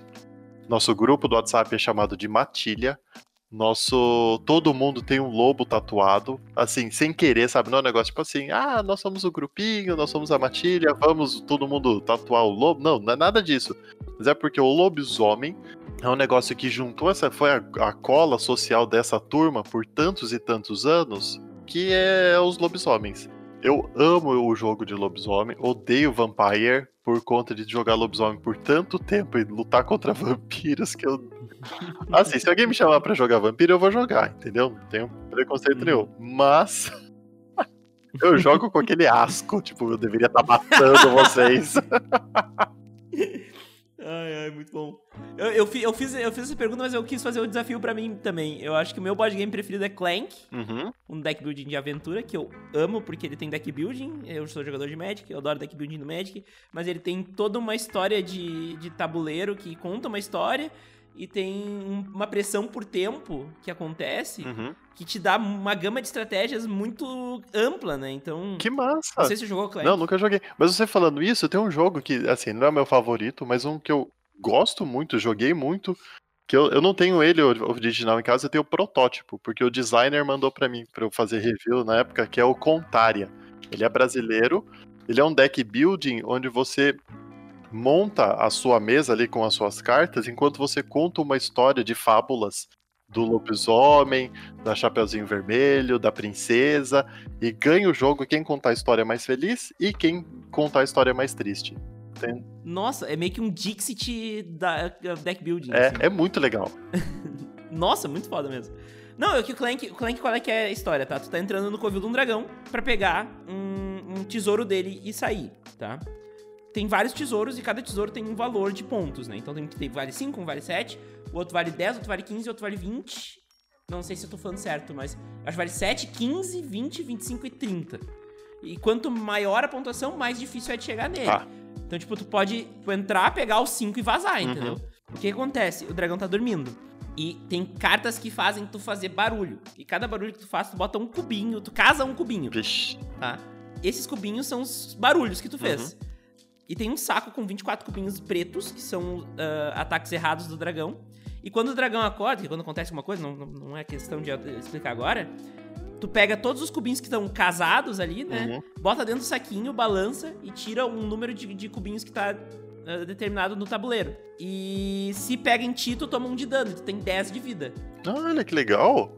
E daí ele tem uma mecânica que é assim, tem um, um no meio do tabuleiro tem uma linha. Uhum. E essa linha é o subterrâneo. Se tu tá no subterrâneo e tu morre, tu perdeu todos os pontos. Tu perdeu o jogo. Nossa. Se, se tu tá acima do subterrâneo e tu morre, os aldeões da vila te buscam, tu ganha os pontos, mas tu não ganha o bônus por ter saído vivo do, do, uhum, do castelo. Sim. Só que a primeira pessoa que sai, ela triga o dragão. E toda vez que ela fosse jogar, ela triga o dragão de novo. Nossa. Com uma pedra a mais. Aham, uhum, que legal. Então, tipo, ele escala muito rápido. Então, às vezes tu tá ali concentrado tentando pegar o, o, o amuleto que vale 25 pontos e fazendo toda uma estratégia que as cartas elas te dão movimento, elas te dão mana para pegar novas cartas, né? Uhum. Ou elas te dão uh, espadinhas para atacar os monstros que aparecem. Que legal! E aí tem toda essa história que se monta, né? E daí tu tá lá concentrado, vou pegar o 25 aqui para fazer mais pontos, não sei o quê.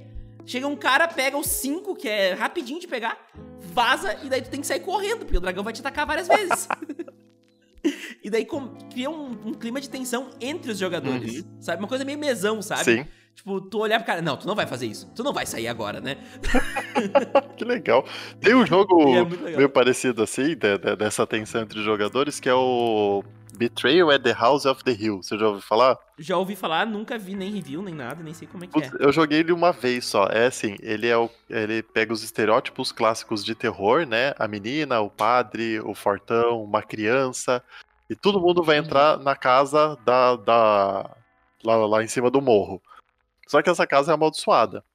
Então ele é de exploração. Uhum. No começo tá cooperativo, vai todo mundo andando pela casa, abrindo as salas.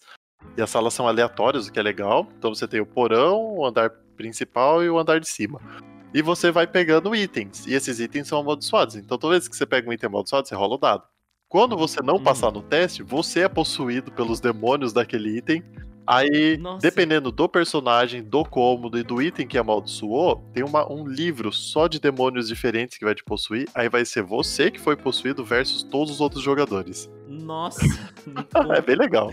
Muito bom, muito bom. É, muito legal, bem diferente a mecânica. E, isso é uma coisa eu, eu, que eu ia falar. Todo board game ele começa contando a historinha que ele quer contar, né? Então, ah, vocês estão entrando no Covil do Dragão, vocês estão indo numa mansão abandonada, vocês estão colonizando uma ilha. É, isso é uma outra coisa muito boa. Sim, é uma coisa que às vezes o jogador de Magic competitivo ele, ele esquece. As cartas para ele viram números, estatísticas e mecânicas, uhum. né? Ele não tem mais o flavor do texto, ele não tem o flavor do nome da carta, o flavor do, do desenho. Isso é um negócio que eu tenho, sabe, eu fico me puxando para baixo para voltar para pro, pro Bruno lá de 12 anos de idade que gostava dessas coisas, porque senão é muito fácil você ir pro Magic e só pensar em estatísticas, números e resultados. É, o Commander ele ajuda muito nessa sanidade. Que nem você tá falando da, da Capitã Cisai, né? Tipo, tu pode fazer um Capitã Cisai e Bons Ventos, uhum, né? Exatamente. Tipo, o deck inteiro ser temático da Bons Ventos, todas as cartas terem a ver com Bons Ventos, sei lá. É, ah, esses dias eu tava vendo de montar no mall um deck de veículos. Putz, eu achei mó legal, o deck chamado... Eu tenho uma de pala. Ah, é? Aham, eu tenho Montepala no papel. Putz, é tão legal, cara. Vou nomear. Eu tenho 26 decks, né? Então é fácil de eu ter um. É, então. e nomear esse deck de Hot Wheels, né? É, com certeza. Eu sempre chamo de Hot Wheels. Eu vou pegar o Hot Wheels aqui e vamos jogar.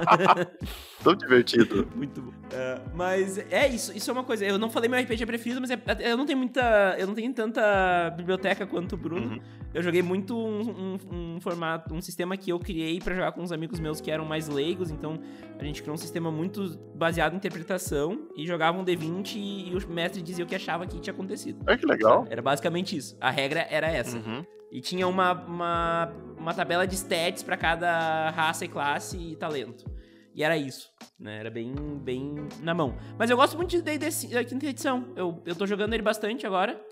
Meu, meu último grupo foi de D&D quinta edição agora. Nós paramos no último, nos últimos tempos por diversos problemas e ainda encaixou na, na, na pandemia. Então agora a gente tá parado, que a gente prefere jogar presencialmente, Uhum. né?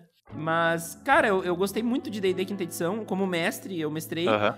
Gostei muito de mestrar porque ele me dá muita, muita abertura. Eu tô mestrando no meu mundo, né? Ah, sim. Não tô usando mundos do, do universo do D&D. Uhum. Mas eu tô achando super bom de, de mestrar, assim. Tipo, eu tenho os três livros, né? E, e, cara, tu abriu um livro de monstros, tu tem várias ideias de, de campanha na hora, tá ligado? Eu só, eu só tenho o livro do monstro. Eu adoro o livro do monstro. É muito bom. Eu, eu volte e meia, eu tô folheando o livro do monstro aleatoriamente. Ah, é lindo. É um negócio que você passa horas vendo ali. É muito legal. Então é um. é- eu gosto muito de D&D quinta edição, mas é muito por falta de opção também, tá? Porque eu joguei muito tempo, muito tempo, esse formato, esse sistema próprio, assim. Que era basicamente um acordo entre os amigos, sabe? Todo mundo era amigo, galera, querem jogar RPG? Queremos. Ninguém quer ler o livro a fundo, né? Ninguém quer ler o livro a fundo. Beleza, então vamos partir pra, pra interpretação maior, muito mais roleplaying também. E deu boas risadas, assim, deu, deu pra dar boas risadas, assim.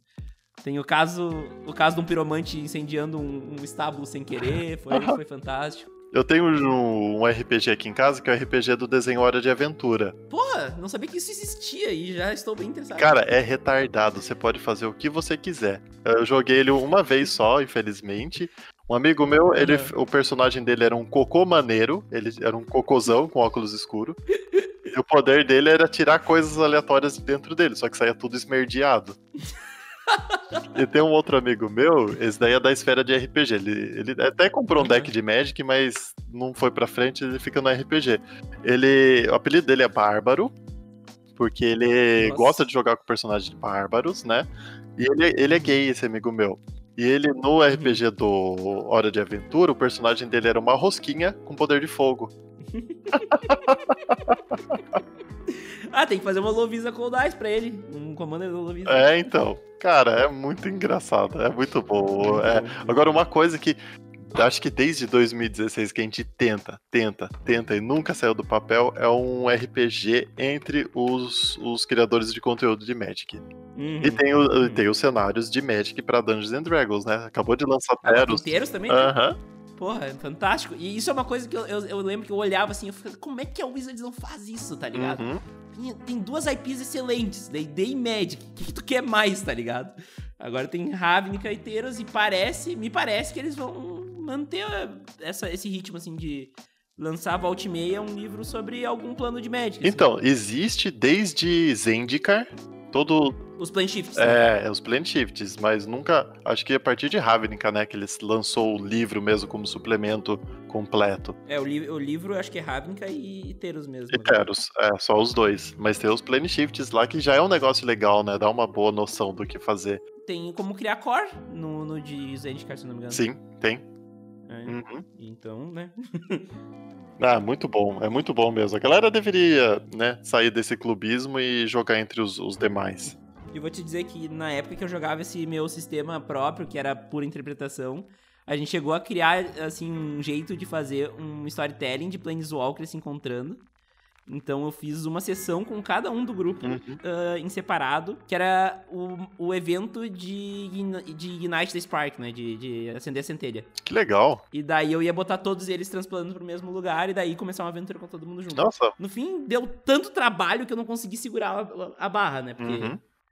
Eu que contar uma história de, de centelha acendendo para cada um, né? Então, deu trabalho. E daí eu não aguentei o tranco, mas é uma ideia também, daqui a pouco tendo mais planos descritos e até fazendo na mão alguns planos, dá para fazer. E nós temos o Pedroca aí no, no meio também, né? Sim. Então, fica, aí nós podemos conversar. É. Mas assim, eu, só quero ir um pouquinho mais adiante aqui no roteiro, Uhum. uh, porque se a gente ficar falando de RPG e board game aqui, a gente vai até o infinito Vamos. Né? E dá pra ir fácil.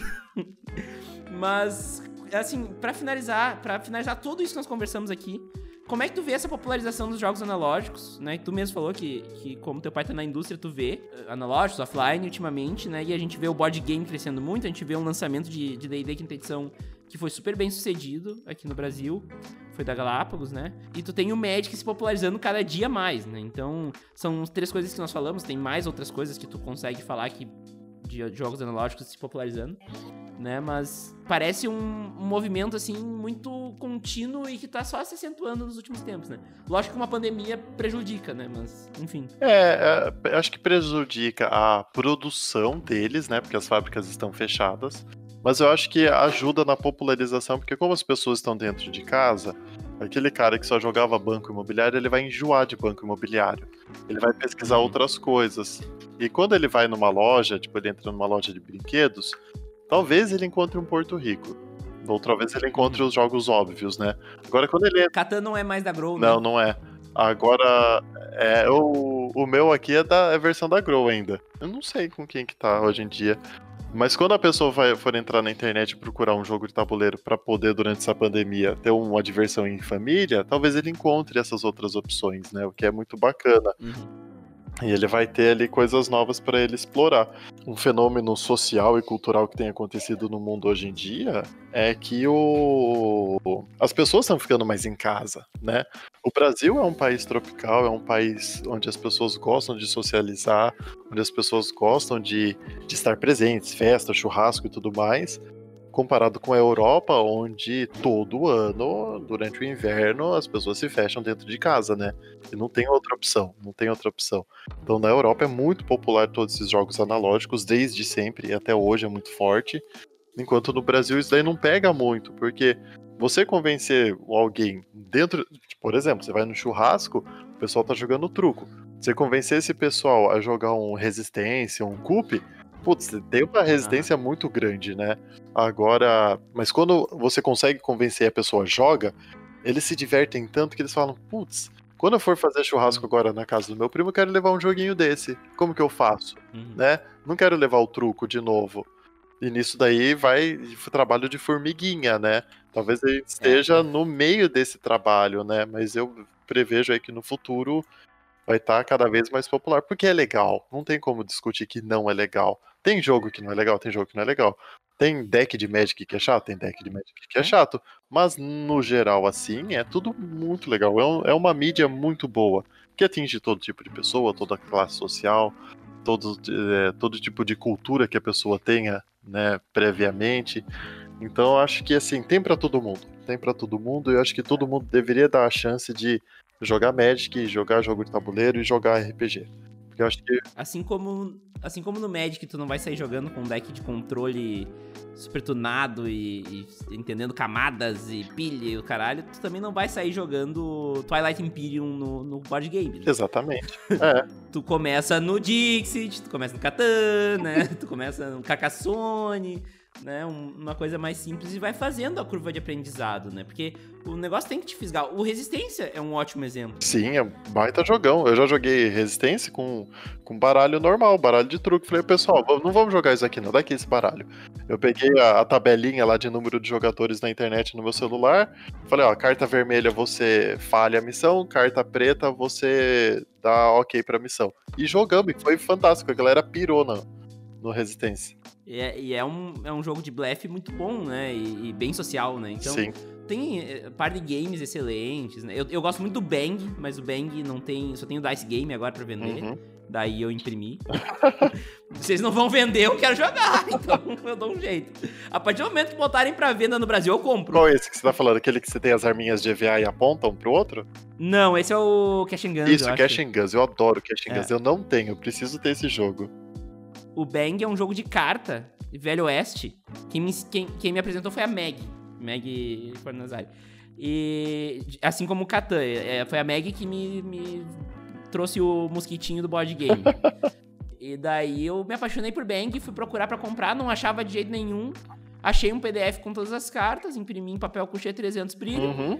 Eu só fiz isso porque o, o, troço não vende, né? Pelo amor de Deus. É. Só façam isso se, for, se o jogo for print and play mesmo. Uhum. Sim. Se não, por favor, não. E assim que lançar esse jogo eu vou comprar, porque eu adoro ele. É um jogo muito ele, é, ele é, tem uma vibe meio aquele detetive de cartas, sabe? Sei, pô, é legal. Cada um tem seu papel, assim, ninguém sabe quem é quem, e daí cada um tem um objetivo. Uhum. E daí tem. E daí tem os tiros. Tu tem que dar tiro pra matar, e daí, tipo, quem dá o primeiro tiro é sempre o primeiro. Até o primeiro tiro acontecer é uma tensão, porque ninguém sabe o que vai acontecer, e é muito legal. É muito. Tem um jogo parecido com esse, e eu tenho uma história parecida com a sua, que é com Citadels. Uhum. Citadels é um jogo fantástico onde cada um tem a sua classe, você tem o ladrão, você tem lá o assassino, tal, não sei o que tem, e muda, né? Cada rodada vai mudar quem é quem. Eu uhum. joguei ele uma vez, achei ele fantástico, fantástico. Eu procurava, não achava, procurava, não achava, procurava, não achava. Um amigo meu vendeu a coleção dele de board games e eu comprei o Citadels para mim.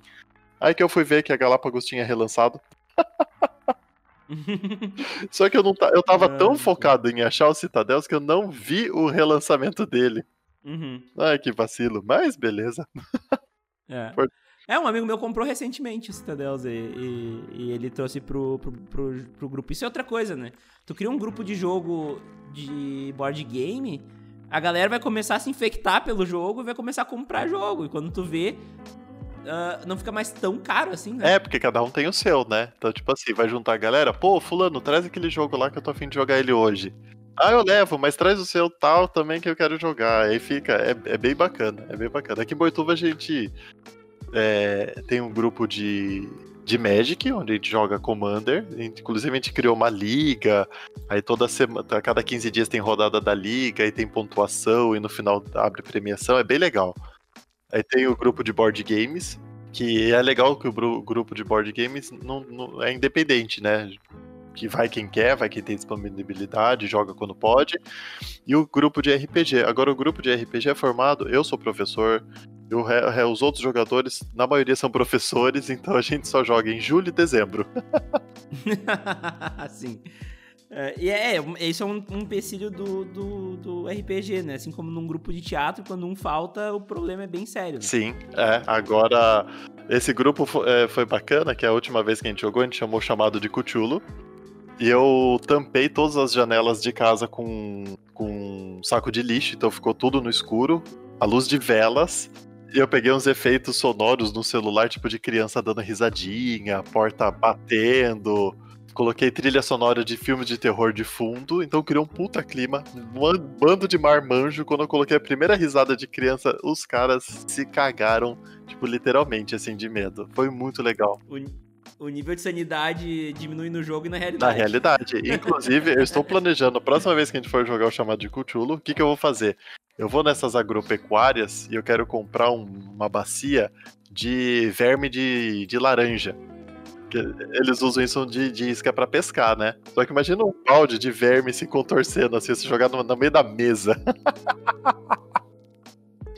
Aí a insanidade vai pro chão. Aí vai ter nego correndo na rua. Rola o D100 na vida real. Bruno, eu vou para encerrar agora, então uhum. vamos. Eu, eu, quero dar algumas recomendações. A gente já falou vários títulos aqui, né? uhum. né?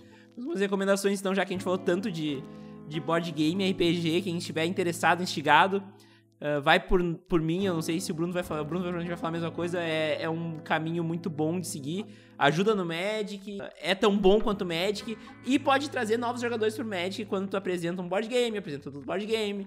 Vai indo mais pesado e quando tu vê, tu, ah, vamos, vamos experimentar esse Magic aqui, vamos ver como é que é. Exatamente. né? Uh, eu quero, eu pensei em cada um dar um, sei lá, algumas indicações aí de board game para quem tá começando ou talvez para quem queira dar um próximo passo. Eu não sou, eu não tenho uma biblioteca tão grande, eu não tenho um repertório tão grande para para ir mais a fundo, uhum. mas uh, indicar algumas coisas aí de RPG. RPG eu acho que não tem muito o que falar, acho que é muito de gosto, né? Mas eu acho que assim, você pega o Hora de Aventura, por exemplo, é legal porque você consegue, se você tem criança em casa, você consegue jogar junto com a criança. ele é, é tão loucamente criativo que qualquer adulto vai se divertir também, né? E se quiser um negócio um pouco mais sisudo, um pouco mais sério, chamado Cthulhu, né? Ou então vai pro clássico Dungeons and Dragons. Só seria esses três que eu indico. É, o D&D é bom pra começar também, né? Porque ele é bem básico. É, então, o D&D é igual o Magic, né? Se você quiser começar básico, você faz lá personagem guerreiro, mago, ladino e clérigo. Aí, conforme você já vai pegando a manha, você faz multiclasse, você faz um druida, um bardo, um paladino, pra deixar ele mais... Ah, faz um Warlock e manda um Eldritch Blast em tudo e tá bom. É, bem isso. E jogo de tabuleiro, eu acho que se eu fosse para indicar um assim, um pouco mais certeiro, que pegaria o pessoal que é casual, o pessoal que não manja nada de jogo e que também respinga um pouco no RPG, é Dungeon Fighters. Ah, já ouvi falar bastante também. Cara, é tão divertido, porque ele tem um alvo, aí ele é cooperativo, que eu acho que muita gente não tem experiência de jogar um jogo cooperativo, que eu acho muito bacana. Então você entra dentro de uma dungeon e você vai enfrentar uns monstros lá. Cada um tem seu personagem. Só que para você matar um monstro, você tem que jogar o dado. O dado tem que pingar na mesa e cair nesse alvo. Só que daí tem um monstro lá que ele, ele pede para você colocar o dado no nariz você jogar o dado com o cotovelo, jogar o dado de costas, passando debaixo da perna, e começa a virar muito engraçado. Uh, ele, ele tá out of print, né, eu acho. Aham. Eu lembro que isso aí foi uma sugestão que me passaram de início, assim. É, eu, assim, eu tenho uma planilha de jogos de tabuleiro que eu tenho interesse em comprar, então, né.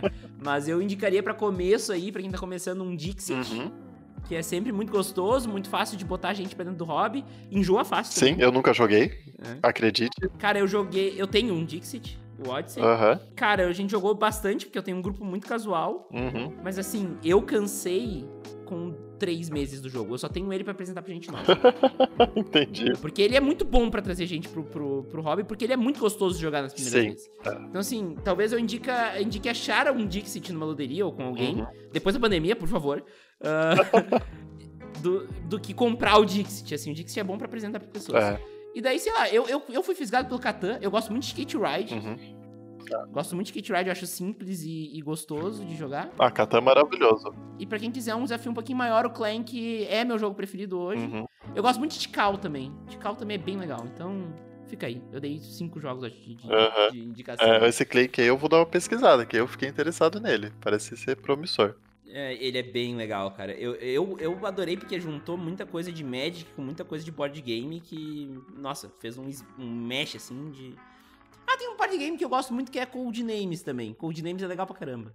Ah, sim, esse é interessante. O Codenames Dueto, que aí é comparativo, ou o Codenames normal, que daí são equipes, né? Então, uh -huh. bem legal também. Sim. É de jogo de dedução. Uhum. Ah, e quem, quem que gosta, tipo, de jogar Uno, uma opção é Doble. Doble é bem legal. É, nossa. Doble baratinho, acho que é 40 pila, Isso, né? é, barato. Tem, tem a versão dele, a prova d'água, pra criança. Sim. Uhum. É tão legal. Jogar na praia. Uhum. jogar da trad. uhum. Ah, só, só um recado aí pro pessoal que, que ouviu esse papo de board game e ficou interessado. Se quiser, é, não sei quando esse episódio tá indo ao ar e se quando for ao ar ainda estará lá, mas eu estou liquidando metade da minha coleção de board games. Tô vendendo os jogos assim, mega barato, porque ficaram na casa da minha mãe, aqui em casa não tem tanto espaço, eu quero deixar só os jogos que eu jogo, sabe? Muito jogo uhum. parado, jogo do Pathfinder. Inclusive, eu encontrei um card game em casa que chama Middle Earth, que é o card game do Senhor dos Anéis. Caramba! Um dos, né? Pode crer. Um dos. Ah. Aí eu fui ah. pesquisar, achei um grupo é, no Facebook, deve ter, sei lá, 400, 600 membros do mundo inteiro, então não tem quase ninguém que joga. Aí os caras me passaram um site para ver valor de carta, sabe? Aí eu fui ah. listar as cartas. Eu listei só as cartas que valem, tipo, de 2 dólares pra cima. E deu, tipo, mil reais em carta. Cacete! É, tipo, tô com esse tesouro parado aqui em casa. E eu também, tipo, se eu for vender, eu vou vender, tipo, uns 600, 500 reais ele, só pra, só pra sair. Porque eu acho que, tipo, eu tô com esse tesouro em casa, que é um baita tesouro, é um jogo de 1995. E pode ser que tenha algum fã fanático aí de Senhor dos Anéis pelo mundo afora que quer um jogo de Senhor dos uhum. Anéis e, e é. tá aqui parado comigo e eu não vou jogar, vai ficar guardado. e ele tá, de, tá, guardado dentro de uma caixa de Unhinged. é, inclusive o, o, desapego do board game é bem forte, né? Isso é uma coisa que. É que nem comprar carta, carta de Magic, assim. Rola leilão, a Ludopédia é excelente. Uhum. Sim, acontece, né? Esses dias eu vendi toda toda a minha coleção de Magic. Fiquei só com os decks. E eu vou te dizer que eu tô programando pra esse fim de semana eu. Eu, eu filtrar toda a minha coleção de coisas que podem ser úteis para próximos commanders e depois despachar o resto também. para liberar uma gaveta. Uhum. É, foi isso que eu fiz. Eu uhum. dei o, eu tenho a pool pro deck Descobrir, tenho a pool do deck do Louro, que eu já tô achando que é uma pool uhum. muito extensa, que eu deveria desfazer de algumas cartas. Por exemplo, eu tenho Land Texas na pool do Oloro. Só que o Oloro não vai, não vai terreno básico. Por que, que eu vou guardar Land Texas se eu não vou usar terreno básico? É, talvez para um futuro deck, né? Talvez Exatamente. Seja uma boa. É, talvez pro meu Oloro. Oloro não, o Golos. é o Golos, isso. É, mas assim, eu, eu, eu, eu, não gosto de ver produtos bons que estão parados aqui dentro de casa, sendo que podia estar tá uhum. sendo utilizado na mão de outras pessoas. Eu sempre falo isso, o maior pecado do jogador de Magic é ter carta na gaveta e na pasta. Carta é feita para jogar. E, e, board game também. Board game também, vou ficar mantendo esse monte de jogo maravilhoso aqui no meu armário sendo no jogo passar pra alguém é. que vai jogar, né? É, isso é uma coisa também muito. Tem muito jogo muito bom que não vê mesa em certos grupos, né? Então tu vai ter que passar adiante e vai ver mesa em outro lugar, né? Então.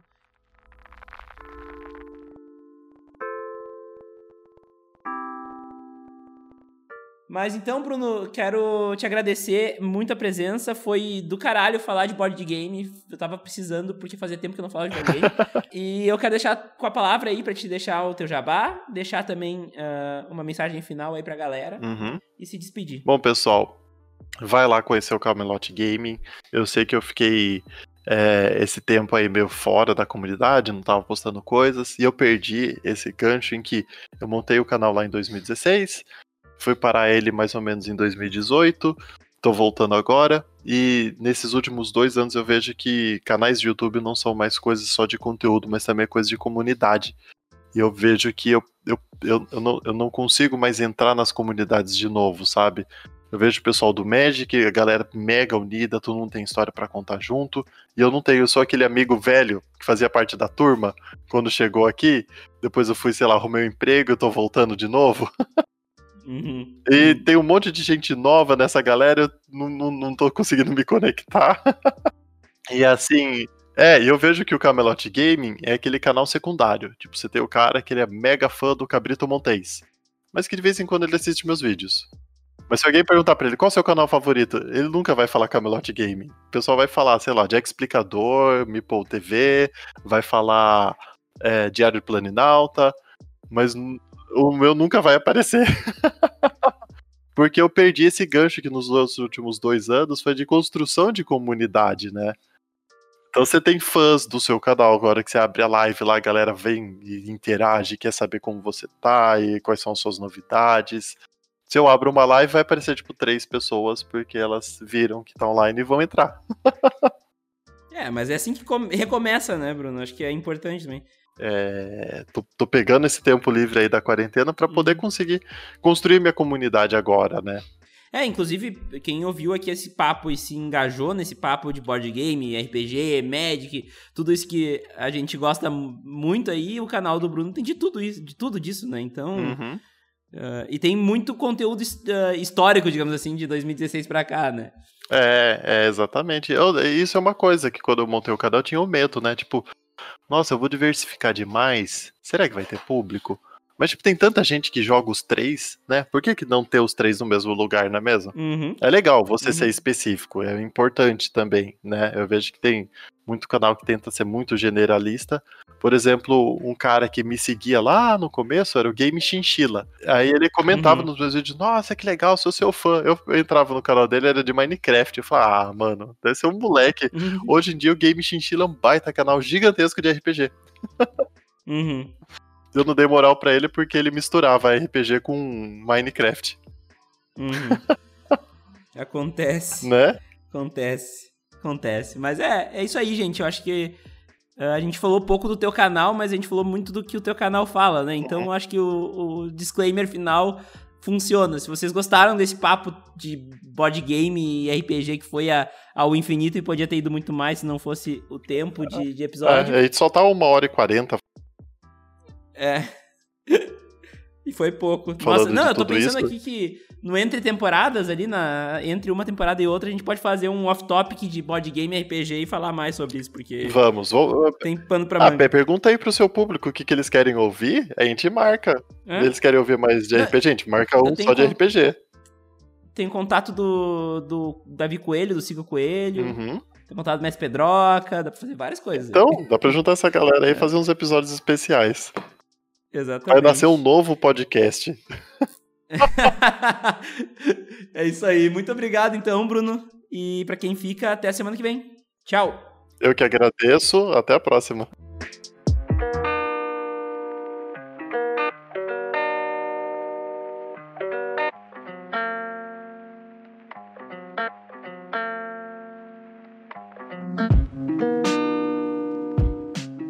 Você gostou desse episódio do MTGC?